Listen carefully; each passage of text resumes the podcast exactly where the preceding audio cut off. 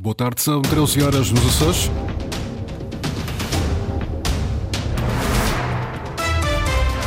Vamos conhecer os títulos desta edição.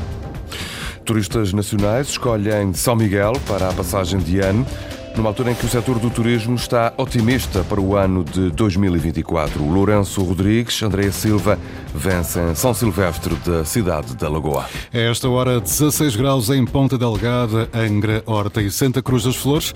É a altura para avançarmos com as notícias da região. Edição às 13 horas com o jornalista Pedro Moreira.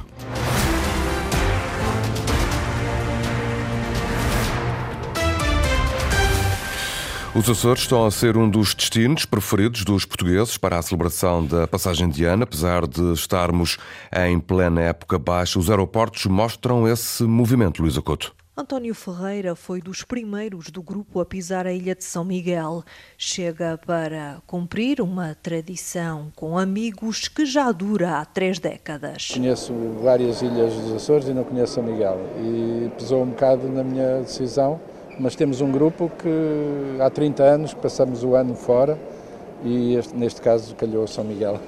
Mas não é caso único. A família Anastácio também veio de Lisboa com o propósito de descobrir o potencial da maior ilha dos Açores. É perto de Lisboa, não é uma viagem muito longa eh, e é muito giro também conhecermos o nosso país e os nossos horizontes.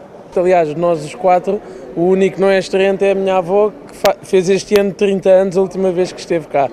Uh, por isso aproveitámos também para fugir um bocadinho da azáfama da capital para vir passar o fim de semana e a passagem de ano. Num único voo ainda encontramos mais estreantes nas viagens aos Açores, Filipa e Rosário, as filhas de José Souza. Disse-lhes que se queriam passar o fim de ano, mas não lhes tinha dito onde. Depois foi a surpresa. Exato. Sim, sim, só soubemos depois. E que tal? Está a ser fantástico, ainda agora começou. Nunca cá vim, portanto deve ser mesmo, é uma experiência muito fixe.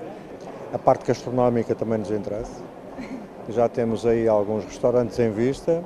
A parte para além da beleza natural também é as próprias pessoas. Eu gosto muito, gostei muito dos Açores, acho as pessoas muito afáveis e muito simpáticas e que também queremos usufruir disso. O fim de ano serve assim de pretexto a quem por estes dias pretende aproveitar para descobrir ou revisitar os encantos do arquipélago. E muitos destes turistas chegam com vontade de descobrir a ilha, apesar de nem todos virem ao arquipélago pela primeira vez. Assim sendo, agentes de e guias de animação turística não têm, por esta altura, mãos a medir. Voos lotados, a záfama de guias de turismo nas chegadas do aeroporto de Ponta Delgada. Só no voo das 16 horas desta sexta-feira, Tiago Melo, da agência Abreu, esperava um grupo de 42 pessoas. A verdade é que o destino surge, a cada ano que passa, a procura está cada vez a aumentar mais e mais. E a conversa não se desenvolve mais porque quem chega ainda quer aproveitar a tarde para correr a ilha. É também o que espera fazer o grupo de Luís Daniel da North Travel.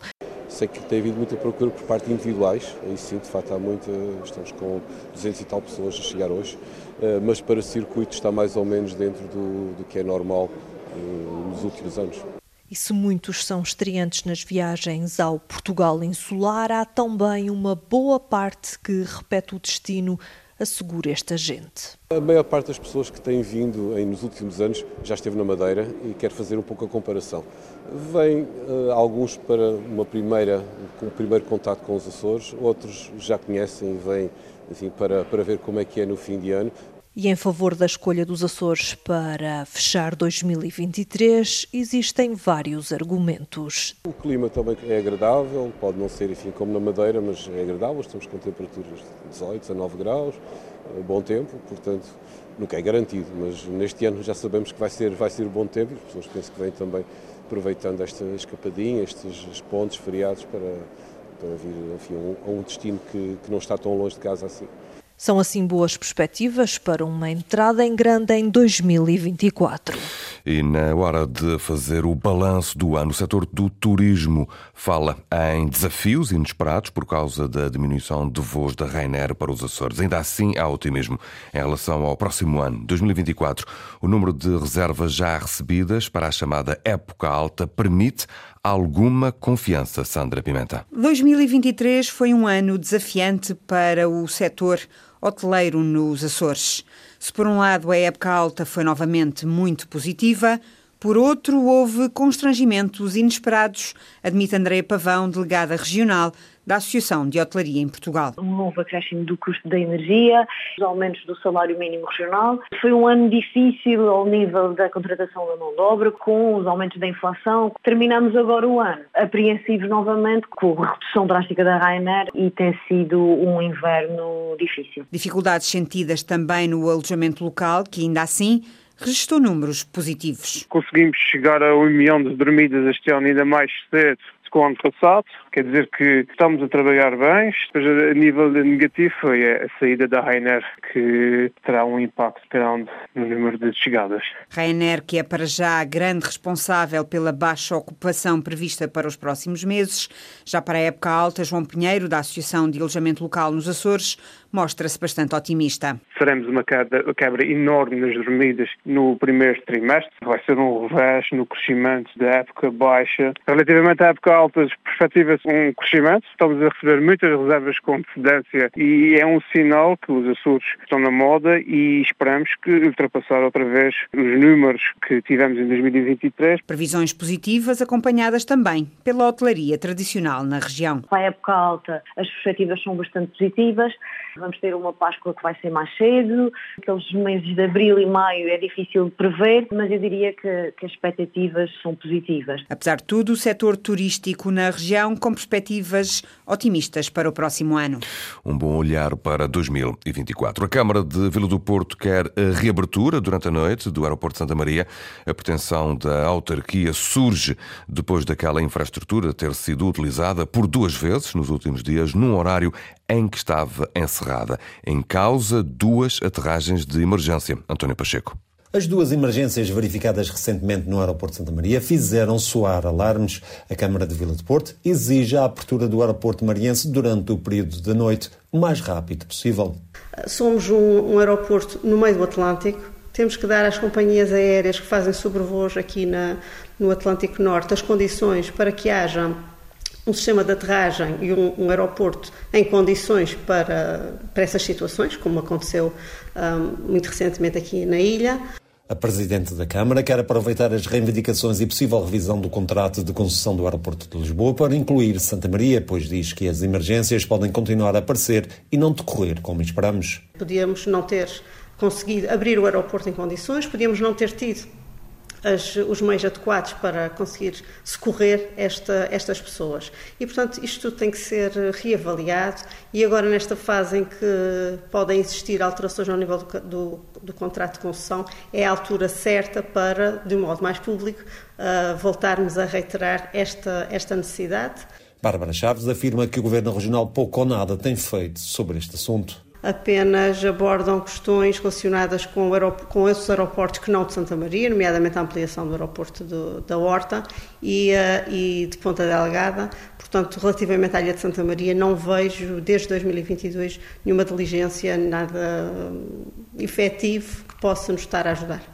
Câmara de Vila de Porto a exigir a reabertura do aeroporto de Santa Maria no período da noite o mais rapidamente possível. Agora o desporto. Neste jornal, o Sport Clube Barbarense está fora da Taça da Liga de Futsal. Ontem à noite, derrota em Angra do Heroísmo diante do Benfica por 8-0. Apesar do resultado, o jogo foi de festa. O treinador da formação terceirense, Tomás Silva, fala num jogo histórico e deixa elogios à sua equipa. Independentemente contra quem estivéssemos a jogar, não abdicámos de nada daquilo que são as nossas ideias durante este jogo. O prémio que nós dizíamos que este grupo de trabalho merecia foi hoje visto aqui, dentro destas quatro linhas, com este pavilhão cheio, se calhar como nunca teve. E independentemente do resultado ser 8, 9, 10, podia ter 5, podia ter sido o que fosse, acho que podíamos ter feito gol, como o Benfica também podia ter marcado mais golos, mas isso é o resultado num jogo destes, claro que nós, uma coisa nós queríamos muito, que era tentar não sofrer o primeiro gol tão cedo como aconteceu. Acho que este jogo foi único, com características únicas. Dificilmente vai voltar a haver um jogo desta dimensão. Tomás Silva, técnico do Barbarense. O pavilhão municipal de Angra esteve, na realidade, praticamente escutado. Foram perto de 1.400 pessoas que assistiram ao encontro.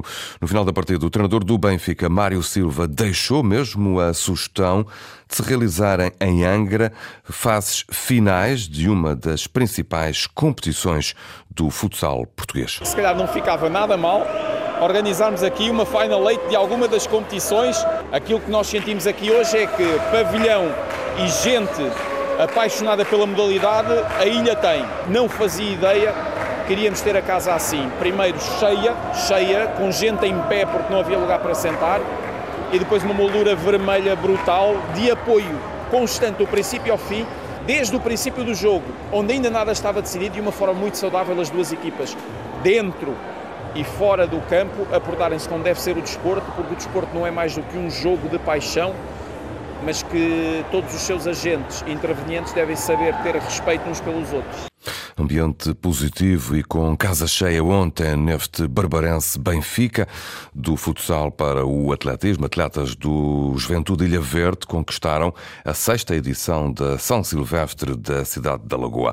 Lourenço Rodrigues e Andréia Silva foram os vencedores. Henrique Linhares. São duas caras bem conhecidas do atletismo na região. Lourenço Rodrigues, campeão nacional de corta-mato em sub-20, não deu qualquer hipótese à concorrência e foi o primeiro a cruzar a meta na corrida principal da São Silvestre da Lagoa. Depois de um bom ano, terminar assim é sempre fixe. Este ano só corri duas vezes cá e é sempre bom conseguir ganhar numa prova destas, muito gira. Decidi participar aqui porque a minha paixão é correr, o que eu mais gosto é correr. Estou em casa, vim agora de férias e surgiu esta oportunidade. É mais uma provazinha, mais uma competição. É sempre positivo não me distanciar da terra e poder correr cá. Também é um bom nível. O percurso está bem, está bem definido, é uma prova rápida, uma prova muito rápida, muito engraçada. Nos femininos, a melhor no percurso de mais de 6 km foi Andrea Silva, atleta que se tem destacado nos últimos anos nas competições açorianas. É bastante satisfação, resultado de uma época de treino. Não estava a chover, contrariamente ao ano passado, o que evitou supostas escorregadelas no piso. Cumpri o meu objetivo pessoal, que seria baixar a marca relativamente ao ano passado. Foi muito tranquilo.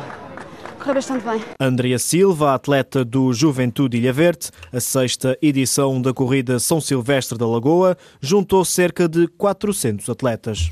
E resta dizer que a noite estava fria, mas com muito público a assistir a esta sexta edição da São Silvestre da cidade da Lagoa. Foram as notícias da região, edição das 13 horas com o jornalista Pedro Moreira. Notícias em permanência em cores.rtp.pt e também no Facebook da Antenúncios.